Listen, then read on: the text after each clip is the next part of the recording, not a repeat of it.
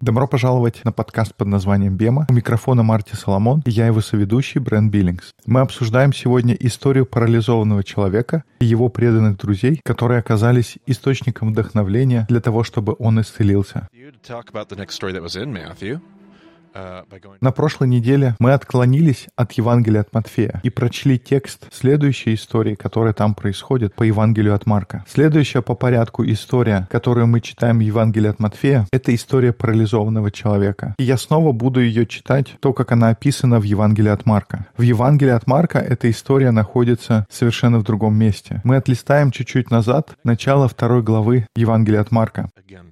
A few days later, when Jesus Через несколько дней опять пришел он в Капернаум, и слышно стало, что он в доме. Тотчас собрались многие, так что уже и у дверей не было места, и он говорил им слово. И пришли к нему расслабленным, которого несли четверо, и не имея возможности приблизиться к нему за многолюдством, Jesus, because of the crowd. Okay, so Jesus is in Capernaum in one of these uh, insulas. Итак, Иисус в Капернауме. Мы уже раньше говорили об инсулах, домах, в которых люди обычно жили в те времена. Дай-ка вспомню. По-моему, разговор про инсулу у нас был, когда мы обсуждали фарисеев. У нас было несколько фотографий. Did you of insula? Yeah, we did. We did. We we did talk. Uh, Хорошо, тогда не будем повторяться. Давай просто добавим ссылку на тот эпизод в примечание. Иисус находится в одном из таких домов инсуле. Он снова вернулся в евангельский треугольник. В этом треугольнике преобладает фарисейский взгляд на мир. Тот взгляд на мир, с которым он в наибольшей степени согласен. Это можно сказать и про его образ жизни, и про его учение. Он пришел в один из таких домов. Это обычная вещь, когда раввин приходил в чей-то дом и учил. И тоже ничего особенного не было в том, что куча народа набилась в эту инсулу. В зависимости от дома он мог вместить десятки человек. Больше сотни вряд ли. Но если инсула большая, то куча людей, особенно если они натолкаются туда, чтобы послушать каждое слово раввина. И вот приносят парализованного, или, как здесь сказано, расслабленного. И говорится, что они не могли пробраться к Иисусу, потому что слишком много было народа. И понятно, что в том мире множество людей хотели прийти и сидеть у ног равина и слушать, как он говорит и учит. Особенно такого блестящего равина, который так хорошо знает свой текст, как Иисус. Uh. При этом мы помним, что он в Капернауме, где он поселился. И то, как Матфей рассказывает эту историю, может быть, люди ждали, когда он вернется с другой стороны озера. Поэтому давай продолжаем читать. Но они не могли приблизиться к Иисусу из-за собравшейся толпы. Тогда они разобрали крышу над тем местом, где он находился, и, проделав отверстие, спустили вниз постель, на которой лежал парализованный.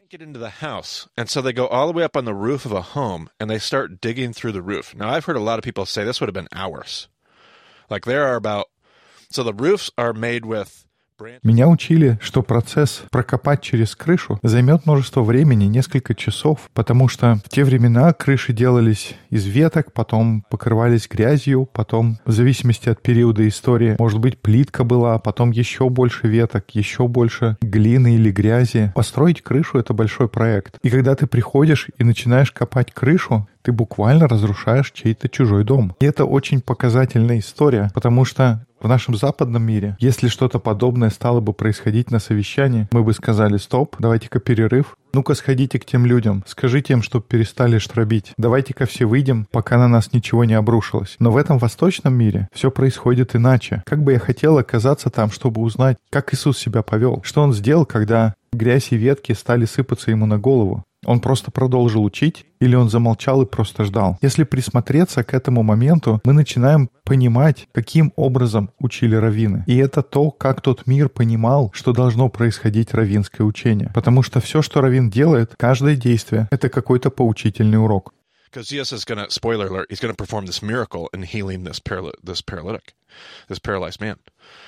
When a rabbi Это будет важным моментом нашей истории, потому что, если вы знаете продолжение, Иисус потом совершает чудо, и парализованный исцеляется. И нужно понимать, что раввин, который творит чудеса, это не что-то необычное. Я надеюсь, мы не удивлены, что Иисус не единственный человек в Библии, который творил чудеса. Достаточно вспомнить про Илию и Елисея. Я надеюсь, это никого не удивит. Были другие раввины, которые творили чудеса. То есть то, что были чудеса, это не делало Иисуса уникальным. Это не значит, что исцеления происходили каждый день. И это была обычная вещь. Но в то же время это не было чем-то неслыханным и никогда ранее не виденным. И иногда я думаю, ну, Иисус просто делает чудеса только для того, чтобы помочь другим людям. Ему хочется помочь. И поймите меня правильно. Иисус действительно хочет помогать. Мы читаем, что Иисусом движет сострадание. Мы видим, что Иисус исцеляет постоянно. Но вы же не думаете, что Иисус исцелил всех людей, которые когда-либо ему попались. И на самом деле чудесное исцеление будет создавать множество других проблем. Какие ты думаешь проблемы, Брент? Если ты видишь исцеление, и у тебя есть брат парализованный, а почему ты моего брата не исцелил? А как насчет того больного? А как насчет этого? Я думаю, вы поняли. Чистой воды исцеление — это скорее проблема, чем решение проблем. Потому что что происходит в тот момент, когда я не исцеляюсь? Но проблема исцеления тоже в том, что оно предполагает, что самая основная забота Бога — это исцеление всех наших проблем. И я надеюсь, к этому моменту мы понимаем, что это не главное главная забота Бога. Иисус пришел сюда не для того, чтобы исцелять и решать все проблемы.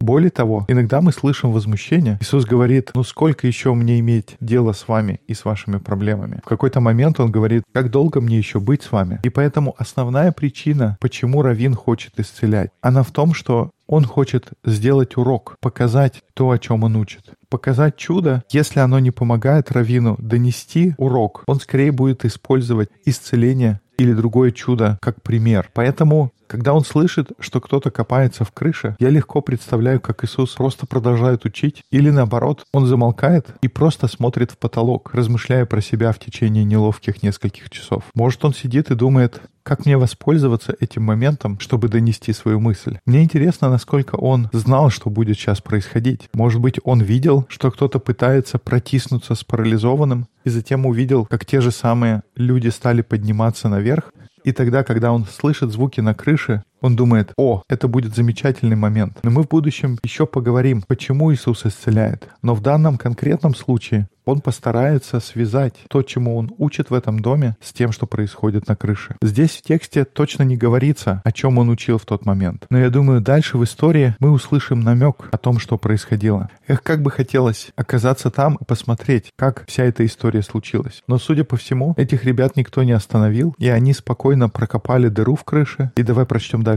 Когда Иисус увидел их веру, он сказал больному, «Сын мой, грехи твои прощаются».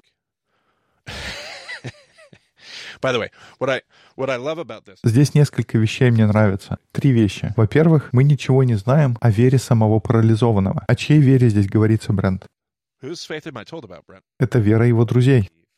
Как еще раз там говорится? Когда Иисус увидел их веру. Эта фраза есть во всех трех Евангелиях. Еще раз, как Иисус узнал об их вере?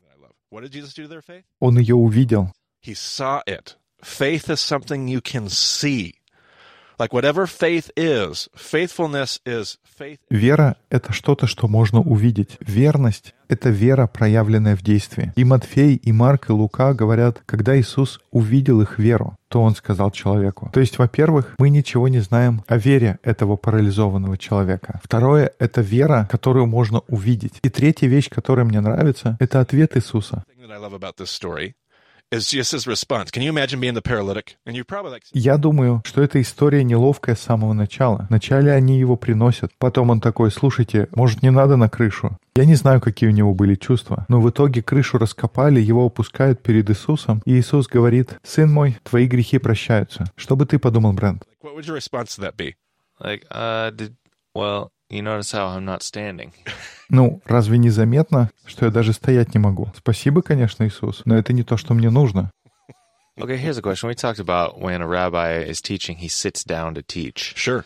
So, what about every... Ну, кстати, вопрос. Равин, он сидит и учит. А что остальные? Они тоже сидят или они стоят вокруг него? How does that work? Uh, I'm Я возьмусь утверждать, что в такой обстановке они, скорее всего, сидели. Я оставляю себе право на ошибку, но я думаю, что они все сидят вокруг него. И мы были на раскопках, ты был со мной в Харазине, у нас были фотографии оттуда. Одна из причин, потому что в таких домах были очень низкие потолки, особенно если это большой дом. Ты делаешь низкие потолки, потому что тебе нужно поддерживать крышу низкой аркой. You're usually s- you- Поэтому, когда заходишь, ты пригибаешься, и за тем, чтобы быть в комнате, тебе нужно сидеть. Так что в такой обстановке, особенно когда Равин сел, все вокруг садятся.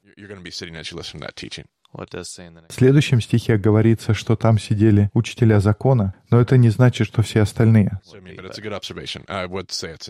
Хорошее наблюдение, я думаю, это отражает обстановку там. Итак, человека опускают. и Иисус говорит, твои грехи прощены. Ну, как бы спасибо, но это не решает основной проблемы. И опять мы понимаем, что Иисусом движет не просто желание помочь этому бедному человеку. Я думаю, конечно, у него есть план, но я думаю, в тот момент он учил о прощении. Перед ним опускается постель, на которой лежит парализованный человек, а он говорит что-то, что не имеет к его состоянию никакого отношения. Я думаю, что в этот момент он учил о прощении. Давай прочтем дальше. Тут же сидело несколько законоучителей, и они думали про себя. Почему этот человек такое говорит? Он богохульствует. Кто может прощать грехи, кроме одного только Бога? Okay, so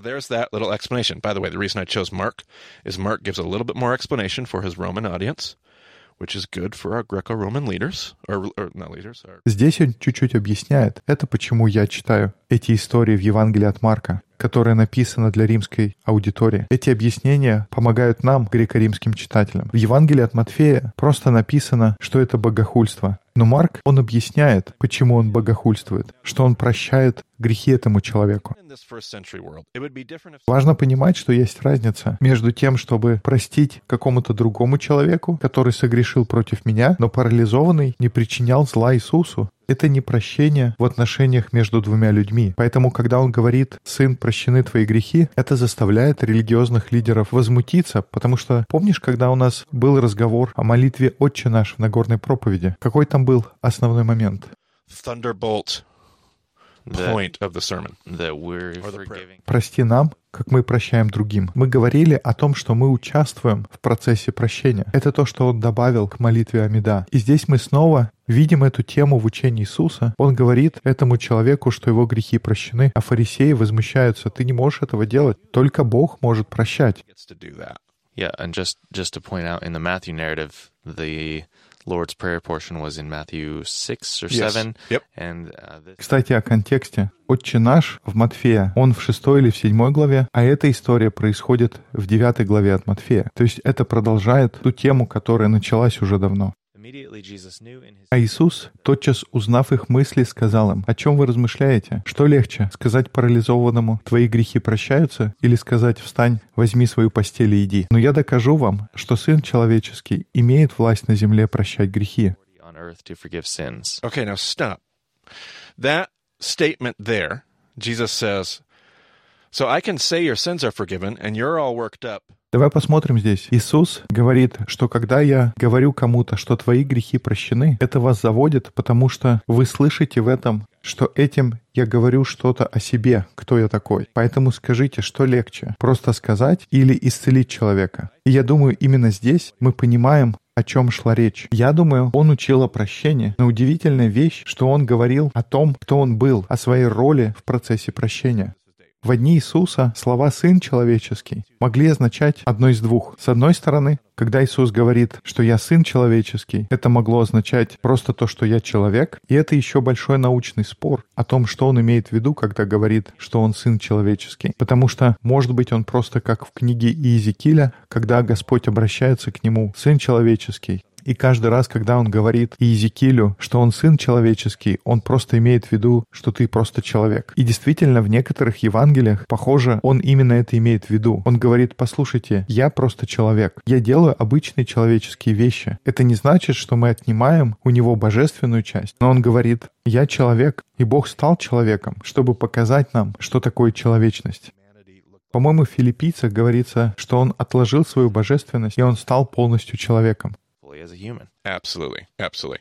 Um, in fact, again, we're in session three, so I always get nervous when I'm recommending Rob Bell because everybody's going to wig out. But we're in session three, so if we're all surprised, И здесь я снова порекомендую Роба Белла. Я всегда чуть-чуть волнуюсь и думаю, стоит ли говорить о его уроках. Но в конце концов, это уже третья сессия. Я надеюсь, наши слушатели привыкли. Так вот, в его последнем эпизоде в серии, которая называется Иисус Че Христос. У него есть разные серии, которые он называет «Робкаст». И в этом эпизоде он как раз обсуждает это словосочетание «сын человеческий». So you can listen to that to find out more about that usage of Son of Man. The other thing that Jesus could Поэтому можно послушать как раз больше о том, как использовалось это понятие «сын человеческий». И здесь не удивляйтесь, я скорее не соглашусь с Робом. И я думаю, это нормально не соглашаться. Так вот, я думаю, что часто Иисус, когда говорит «сын человеческий», он имеет в виду какую книгу, Брент? in what book, Brent? We talked about Son of Man in a book. Uh, the book of Daniel. Book of Daniel. See, I think Daniel, just as we discussed at the end of session two, was a book that has recently been pinned. And that theme of I saw one coming like a son of man. Now, if we re- I can't remember. Это книга Даниила. В конце второй сессии мы говорили, что на тот момент эта книга была только недавно написана. И там была эта тема, что я видел того, кто как сын человеческий. И я думаю, мы добавим к примечаниям ссылку на эпизод по книге Даниила. Если вы помните, там был двойной хиазм. И основной образ его был сын человеческий, грядущий в облаках. The rabbinical conversation was looking at Daniel, and they were looking at the Roman world around them.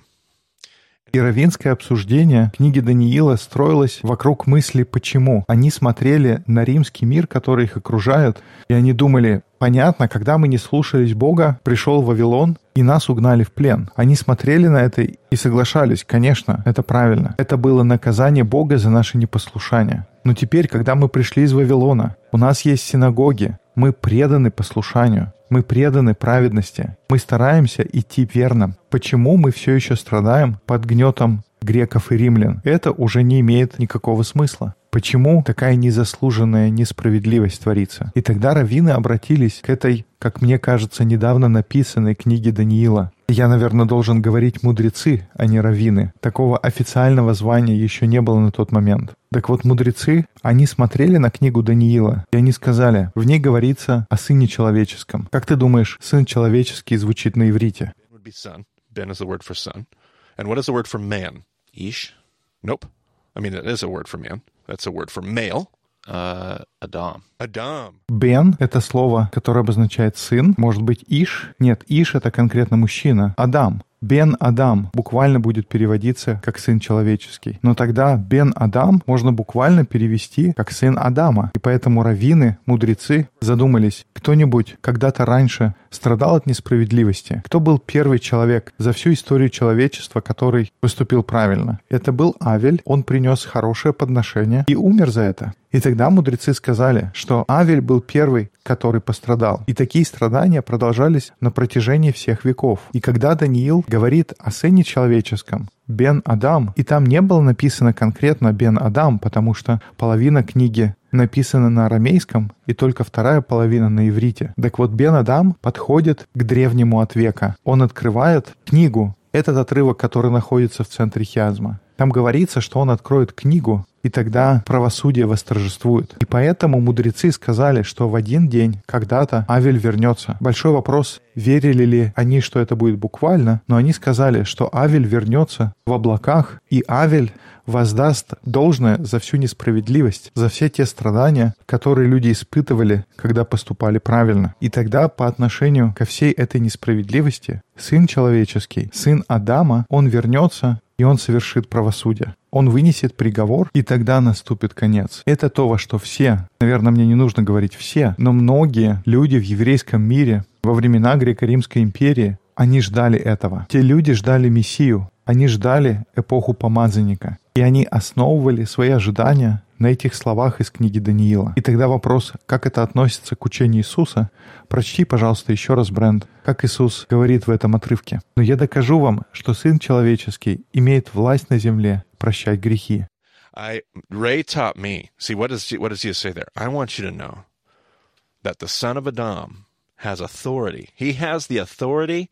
He has the capability Рэй учил то, что вот эта его фраза «Я хочу, чтобы вы знали, что Сын Человеческий, Сын Адама, у него есть власть, он способен прощать грехи на земле». Мой раввин, раввин с маленькой буквы Рэй, сказал, что он учился у раввина у раввина уже с большой буквы, настоящий раввин в Ешиве, что это единственный случай в еврейской истории, когда у кого-то была смелость, даже наглость предположить, что когда Авель вернется, он посмотрит на Каина, посмотрит ему в глаза и скажет «Я прощаю тебя». I forgive you.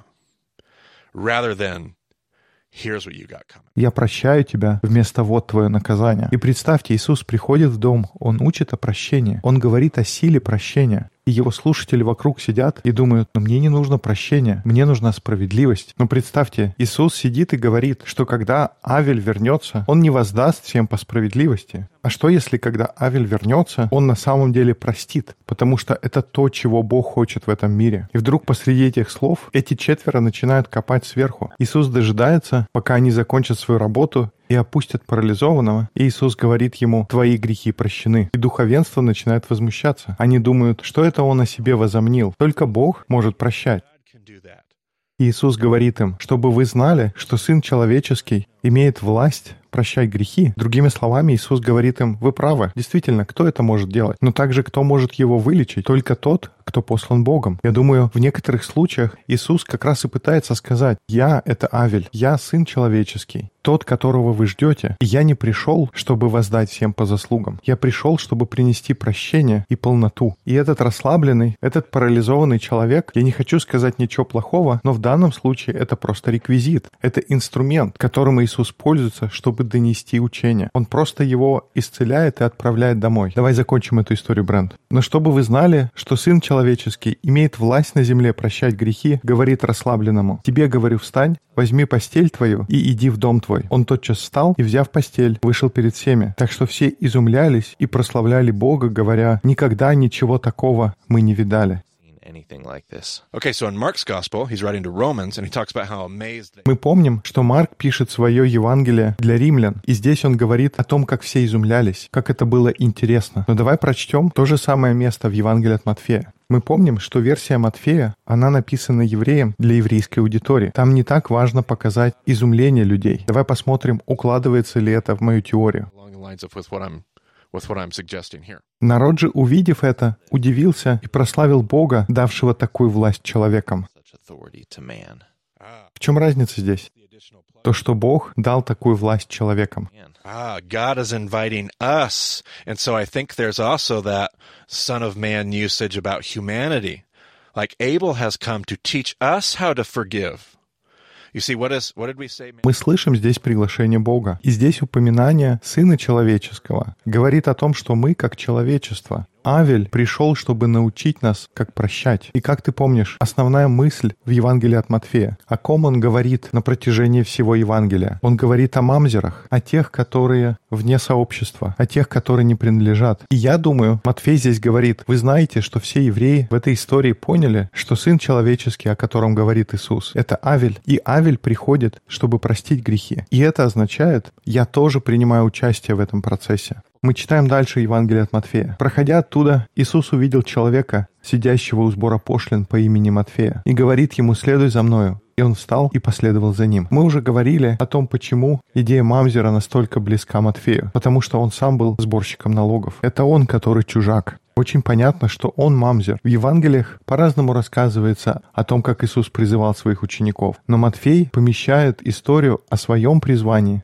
именно сюда. Он говорит, Иисус подошел и позвал меня, и я все оставил и пошел за ним. И когда Иисус возлежал в доме, многие мытари и грешники пришли и возлегли с ним и учениками его. Матфей только что получил второй шанс. И кого он зовет прийти покушать вместе с Раввином? Мы снова возвращаемся к той же самой идее, которую мы обсуждали в Нагорной проповеди. Там Иисус говорит, что мы участвуем в процессе прощения. И люди такие, мы никогда такого раньше не слышали. То есть, по-твоему, я должен присоединиться к Богу в искупительной работе прощения? Я думаю, это возмущает их до глубины души. Давай обсудим следующие пару историй. Ты можешь продолжить читать. Он зовет мытарей и грешников. Я думаю, что этот сборщик налогов подумал, ну, раз это для меня, он подошел к Иисусу и спросил, Рави, может быть, это и для всех остальных тоже? Я могу закатить пир и пригласить всех своих друзей. И только представить, Иисус ему отвечает, конечно, давай. И как только они появляются на этом ужине, все религиозные люди начинают возмущаться. Как ты такое творишь? Давай прочтем дальше. Увидев то, фарисеи сказали ученикам его, для чего учитель ваш ест и пьет с мытарями и грешниками? Когда человек ест с кем-то, что это означает? Это означает, что в наших отношениях все в порядке. И если еврейский лидер приходит и ужинает вместе, это создает впечатление, что он потворствует. Ты что, поддерживаешь, как живут эти люди и что они делают? А Иисус им отвечает, я полностью принимаю, кто эти люди есть. И я кушаю с ними, потому что это то, что Бог хочет делать. Я сижу с ними, и мы восстанавливаем отношения. Это то, для чего я здесь. Но понятно, что такой ответ не устраивает религиозных людей. Иисус же, услышав это, сказал им, «Нездоровые имеют нужду во враче, но больные. Пойдите научитесь, что значит милости хочу, а не жертвы. Ибо я пришел призвать не праведников, но грешников к покаянию». Фарисеи здесь возражают ученикам. Они возмущаются действиями Иисуса. Иисус поворачивается к ним, и он цитирует Осию. Он цитирует текст. Он произносит слова, которые фарисеи, будучи натренированными в тексте, знают. Он цитирует небольшой стих. Такой прием называется ремес. Я не помню, насколько глубоко мы раньше это обсуждали, но когда раввин или учитель, или автор цитирует отрывок из текста, это называется намеком. Ремес — это и есть такой намек. Его цель, чтобы ты вспомнил что-то в тексте. Он не просто говорит фарисеям, пойдите разберитесь, что это значит. Милости хочу, а не жертвы. Брент, как бы ты это объяснил? Этот маленький отрывок, он идет в контексте какой-то мысли, которую Осия хочет донести. И именно эту мысль он пытается им напомнить. Он говорит, перечитайте Осию, потому что то, как вы читаете этот отрывок, вы читаете неправильно. Вам нужно его переосмыслить. Брент, у тебя есть этот отрывок из Осии? Что сделаю тебе, Ефрем? Что сделаю тебе, Иуда? Благочестие ваше, как утренний туман, и как роса скоро исчезающая. Посему я поражал через пророков, и бил их словами уст моих, и суд мой, как восходящий свет. Ибо я милости хочу, а не жертвы, и боговедения более, нежели все сожжений. Они же, подобно Адаму, нарушили завет, и там изменили мне. Галаад — город нечестивцев, запятнанный кровью. Как разбойники подстерегают человека, так сборище священников убивают на пути в Сихем и совершают мерзости. В доме Израиля я вижу ужасное. Там блудодеяние у Ефрема, осквернился Израиль. Он здесь говорит о непослушании Израиля, о том, как они не слушают его повеления. И я не могу не задаваться вопросом, почему Матфей помещает эту историю здесь, она идет сразу же после того, как мы читаем о прощении, в то время, когда люди хотят осуждения. Те же самые фарисеи, которых мы видели в прошлой истории, которые сказали, мне не нужно прощение, мне нужна справедливость. И сразу же в следующей истории мы читаем, что вы не понимаете, почему я осудил вас в книге Оси. Я воздал вам по справедливости, потому что вы не слушали меня, потому что мне не нужно религиозное благочестие, мне не нужно пустое послушание. То, что мне нужно, это милость. Это то, как все начиналось в первой сессии, когда мы обсуждали Авраама, благословить все народы. Почему я поместил вас на перекресток всех земных дорог? Для того, чтобы вы стали благословлением для всех народов. Я хочу, чтобы ты показал миру, как выглядит моя любовь, мое сострадание, мое милосердие и мое прощение. А вместо этого ты пытаешься показать и самому себе, и мне просто пустое благочестие. Мне не нужно благочестие. Я не хочу жертв, я хочу милосердия. Я хочу мишпат. Мне нужна такая справедливость, такая праведность. Я хочу зедака. Это то, что мне нужно. И они понимают это, потому что, когда они слышат отрывок из Оси, они сразу же начинают обсуждать, что это был за текст. Они могут процитировать Осию. Они помнят этот отрывок. Они напоминают, в чем там смысл. Они могут открыть этот намек. То есть он думает, что мы упускаем Божью миссию. А, я понимаю. Он говорит, что Он ее исполняет. Ты помнишь, мы говорили о том, что значит исполнить. Так вот, Иисус здесь говорит то, что я исполняю то, что написано в Осе. Какой-то отрывок еще раз. Он цитирует Осия, 6 глава, 6 стих. Иисус мог посмотреть на них и сказать, «Я исполняю Осия 6, а вы отменяете шестую главу Оси, потому что вы упускаете самый смысл того, что приходили сказать вам пророки. А я показываю вам, что пророки говорили нам, когда ужинают со сборщиками налогов и грешниками. Я восстанавливаю нормальные отношения с ними. Я делаю то, для чего Бог послал нас всех, а вы упустили эту суть. И они, будучи фарисеями, понимают текст, понимают то, что он имеет в виду когда они обсуждают его ответ. Этот стих в Осии, где говорится, что сборище священников как разбойники подстерегают. Ты думаешь, фарисеи применяли эту часть к себе? Я думаю, эта часть лучше бы подходила, если бы он обращался к священникам. Но священники и фарисеи — это две разные группы людей. Те же самые слова и тот же самый отрывок, если бы он сказал их в Иерусалиме в разговоре со священниками, они бы также сильно возмутились, но как раз по этой причине. Но это правильный вопрос. А сейчас давай прочтем следующую историю, Бренд. У нас сегодня длинный подкаст, нам нужно успеть еще одну историю. Oh, before we move on, though, I had, I had one thing I want to point Okay. out.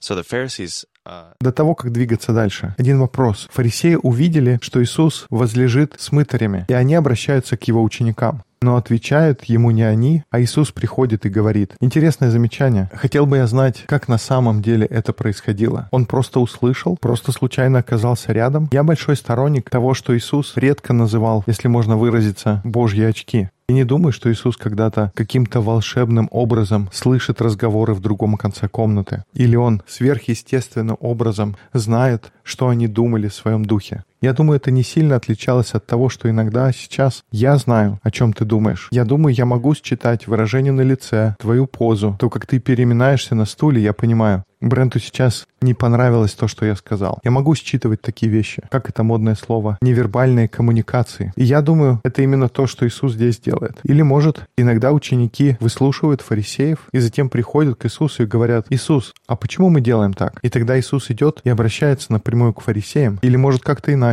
Мне интересно размышлять на эту тему. Ученики же не могут отвечать за своего раввина. У них нет права говорить за него. Um. Um. Они могли бы объяснить что-то, чему уже научены, что-то, что они думают, они поняли, но на этот момент сложно понять, что они уже знают и чему их Иисус успел научить. И в каких-то случаях их пытаются поймать на слове. Один из способов подловить равина — это вынудить его учеников сказать что-то и заставить их неправильно представить учение их равина.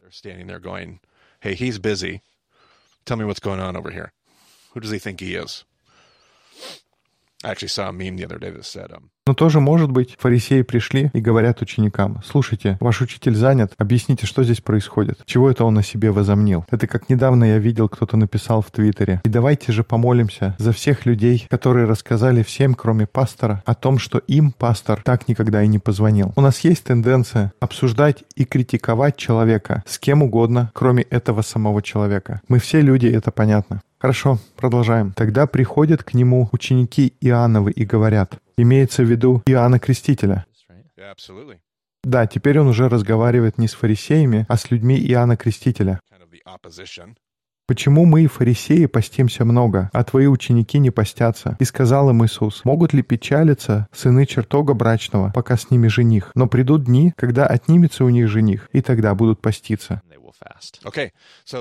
Во-первых, нужно сказать, что есть несколько уровней в еврейском подходе к пониманию и трактованию Писаний. У нас будет еще более подробный разговор. Но самый первый уровень это пшат, это простой смысл, как бы прямое значение. Затем идет ремес, это более скрытый, тот намек, о котором мы говорили. Этот намек приводит тебя к уровню, который называется драж. И драж — это такое сокровище, такая мысль, скрытая в истории. И скажи, Брэнд, ты думаешь, драж, он будет отличаться от того, что мы читаем, как пшат?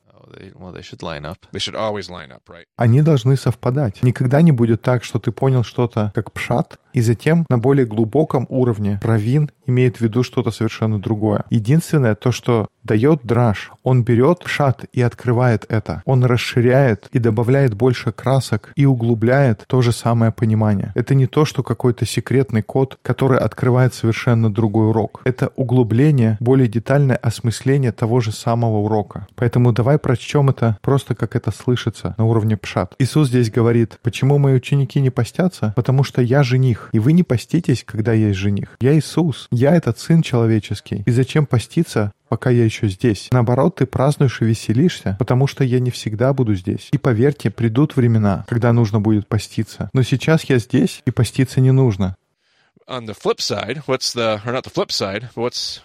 С другой стороны, когда ты говоришь с раввином, ты всегда ожидаешь услышать ремес. И поэтому, если зайти на biblegateway.com, я всегда учу этому своих учеников, чтобы они сами научились не просто слушать мой подкаст. Этого недостаточно. Я хочу научить, как это сделать самостоятельно. Поэтому, если просто вбить в поиске на biblegateway.com слово «жених», это слово появится достаточно часто, и можно посмотреть, к чему относится эта ссылка. И в этом прелесть, когда ты помнишь весь текст по памяти. В те времена люди выучивали текст наизусть. В те времена Был BibleGateway.com бренд? Нет, ничего подобного. Если бы кто-то из тех учеников узнал, что у нас есть BibleGateway.com, он бы в гробу перевернулся. Ты что, шутишь? Тебе не нужно запоминать весь текст? У тебя есть с собой весь текст Библии? У тебя несколько Библий в доме? У тебя есть интернет, ты можешь делать поиск по словам? Не могу поверить. Им приходилось все это делать у себя в голове. У них был Bible Gateway на подкорке.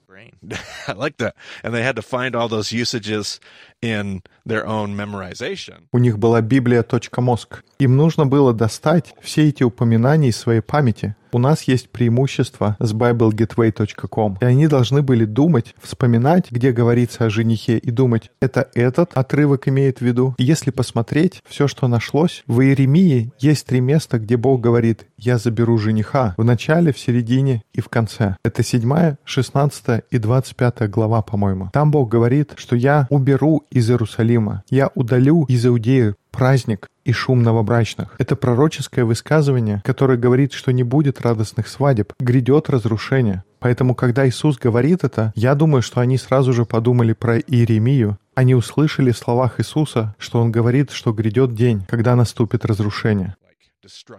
Но есть люди, которые не ищут ничего нового. Старая система прекрасно работает для них. У них нет никаких трудностей. Они не чувствуют никаких затруднений. Для них все на своих местах. Если ты попробуешь поместить новое вино в старые меха, это не будет работать. Это то, что мы видим на уровне пшат.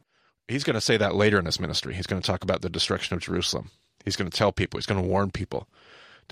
Позже в своем служении он будет говорить о разрушении Иерусалима. Он предупреждает людей, что скоро будет все разрушено. Иисус смотрит на учеников Иоанна и говорит, придет время, когда будет все разрушено, и наступит время поста. Но это не сейчас, оно еще не пришло. Жених сейчас здесь. И мне нравится, что здесь это связано с историей парализованного, где люди ждали, что будут уничтожены римляне. А здесь Иисус говорит, на самом деле это на нас обрушится все то, что мы уже переживали в Ветхом Завете. В еврейских писаниях уже написано, нас постигнет то же самое. Наоборот, разрушение постигнет не римлян, разрушение постигнет нас. Разрушение Иерусалима — это то, что грядет. Это то, что на горизонте. Не спасение, но разрушение. Грядет новое изгнание в неволю. Поэтому, Брент, прочти следующие несколько стихов, чтобы нам подойти к заключению. «И никто к ветхой одежде не представляет заплаты из небеленой ткани, ибо вновь пришитое отдерет от старого, и дыра будет еще хуже. Не вливают также вина молодого в мехи ветхие,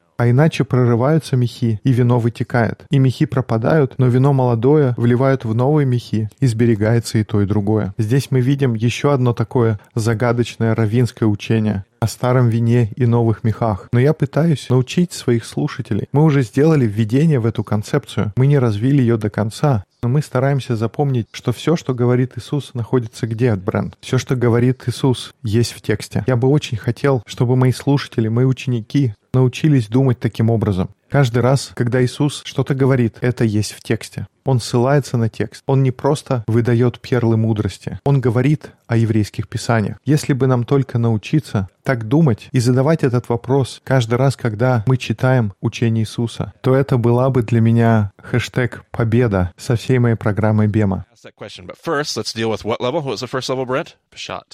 Итак, вначале давай разберемся с самым простым уровнем. Это уровень пшат. Еще раз, что здесь говорит Иисус? Он только что сказал, «Я знаю, вы думаете, что нам нужно поститься, но я жених. Позже придет время, чтобы поститься. Сейчас не это время, поэтому мы и не постимся. И дальше Иисус продолжает. Он говорит, я понимаю, это что-то новое для вас. И новые вещи сложно понять. И ты не можешь поместить новые идеи и принять их в старом мировоззрении. Ты не можешь взять старое мировоззрение, будь то представление Иоанна Крестителя есейский взгляд на мир или фарисейский взгляд на мир, ты не можешь в том понимании, где ты думаешь, что я уже все понял, принять новые идеи и вместить их туда. Это не будет сочетаться. Новые идеи сработают только для тех людей, которые жаждут нового понимания, новых мехов. Люди, которые будут достаточно скромны, чтобы признаться, старая система взглядов не работает для меня.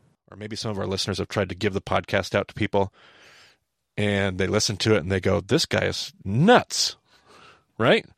They think this guy's crazy. Why are you giving us this? Like I've heard these uh, conversations. I've had a couple examples come up just in the last month or two of, I love your podcast. I went and I tried to give it to these people and they just wanted nothing to do with you. They called you a false teacher. Yeah, yeah, yeah, yeah. Because И это то, с чем я сталкивался, когда мы говорим о Бема. Кто-то из слушателей делится со знакомыми подкастом, и кто-то слушает и говорит, слушай, это парочка сумасшедших, и просто бросают. У меня только недавно было пара разговоров, где слушатели делились. Я стараюсь рассказывать о подкасте другим людям, но им дела нет. Они называют вас лжеучителями, и просто не хотят общаться на эту тему. Бема — это хорошо для тех людей, которые чувствуют, система для меня не работает, что-то не так, что-то, чего не хватает. Для таких людей это как глоток прохладной воды или глоток свежего воздуха. Может быть, это слишком громкие заявления, но это то, что я слышу. Я постоянно получаю подобного рода комментарии. So for Но если поискать ремес, давай посмотрим, по каким ключевым словам можно поискать параллельные отрывки. I like that that phrase. We've got cloths and carpets. Но здесь есть одежда, заплата, отдерет, мехи, вино, новое, старое. Важно понимать, это не просто взял и нашел. Мы делаем монтаж для нашего подкаста, но придется провести время на biblegateway.com. Нужно поискать все эти слова. И порой много времени проходит, прежде чем что-то щелкает, и ты такой, ничего себе. Я думаю, вот к чему здесь Иисус призывает. Этот отрывок идеально подходит в контексте его учения. And again, as I start looking through my word searches, the one that stands out to me is wineskins. That's just a really odd thing to talk about. Если смотреть поиск по винным мехам, это необычный предмет обсуждения. Не сказать, чтобы это никогда не появлялось в Библии, но это не то, что винные меха обсуждаются на каждой странице. И когда я смотрю, где они появляются, есть несколько вариантов. Я вижу отрывок книги Иова. Там есть несколько хороших вариантов, которые, может быть, Иисус имел в виду. И, наверное, можно поспорить, но у меня есть другой отрывок. И всем на удивление, Брент, какой ты думаешь пророк написал эти стихи? Это случайно не Еремия? interesting. There's a wineskin reference in Jeremiah 17 Ты угадал, Иеремия. Стихи перед этим мы говорили, что есть что-то похожее в 7, 16 и 25 главе. Иеремия говорит о винных мехах в 17 главе. И сразу после 16, между разговором о винных мехах и женихе, там идут стихи о льняном поясе, о старой одежде, которую Иеремия берет и зарывает в землю, пока она не состарится. То есть мы слышим разговор о новом и о старом. Здесь есть жених, одежда, винные меха. И опять же мы слышим разговор об осуждении, которое проходит лейтмотивом через все эти стихи. Если снова вспомнить основную мысль Евангелия от Матфея, мы говорили, что это мамзер. И если его лейтмотив — это мамзер, эти истории ложатся все в одну канву. На любом уровне, будь то пшат, будь то ремес, который он использует, или драж, все они укладываются в одну канву учения, которое критикует не только фарисейское мировоззрение, но и иссейское. Все эти различные направления еврейской мысли он говорит, что если вы не думаете о мамзере, вы упускаете суть. Смысл всегда был в милости, а не в жертве. Суть всегда была в том, чтобы благословлять все народы. Смысл — это справедливость, сострадание, праведность, а вы ищете не ту праведность. И из-за этого грядет Божий суд. Мне нравится брать все эти три истории вместе и показать, как тема изгоя и мамзера проходят красной нитью через каждую. И как другая красная нить — это осуждение ложной религии. Я думаю, Иеремия назвал бы это ложным благочестием. Иногда оно имеет в основании благие намерения. Но я думаю, Матфей хочет показать, что если вы не позаботитесь о постороннем, вы упускаете основную суть. И у вас может быть благие намерения, но вы все еще на неправильном пути. Вы по-прежнему отменяете законы пророков. Поэтому давайте начнем исполнять закон и позаботимся о тех, кто все еще снаружи и не принадлежит. Пожалуй, уже достаточно для одного эпизода. И, кстати, прощение. У нас снова и снова будет появляться тема Сына Человеческого и прощения. Это большая тема, потому что, очевидно, если мы собираемся позаботиться о посторонних, то нам нужно очень хорошо уметь прощать. Ну что ж, если у вас есть еще вопросы, если вы нашли какие-то свои намеки в тексте, хотите поделиться ими с нами или хотите спросить, с нами можно связаться через Твиттер. Марти можно найти как Марти Соломон, меня как я BCB. На Фейсбуке есть страничка Bema Discipleship, там можно получить рекомендации от Марти. Facebook page as well. Больше деталей о подкасте есть на сайте bemadiscipleship.com. Спасибо, что слушали подкаст под названием Бема. До скорых встреч в эфире. Uh. So thanks for joining us on the BMO podcast. We'll talk to you again soon.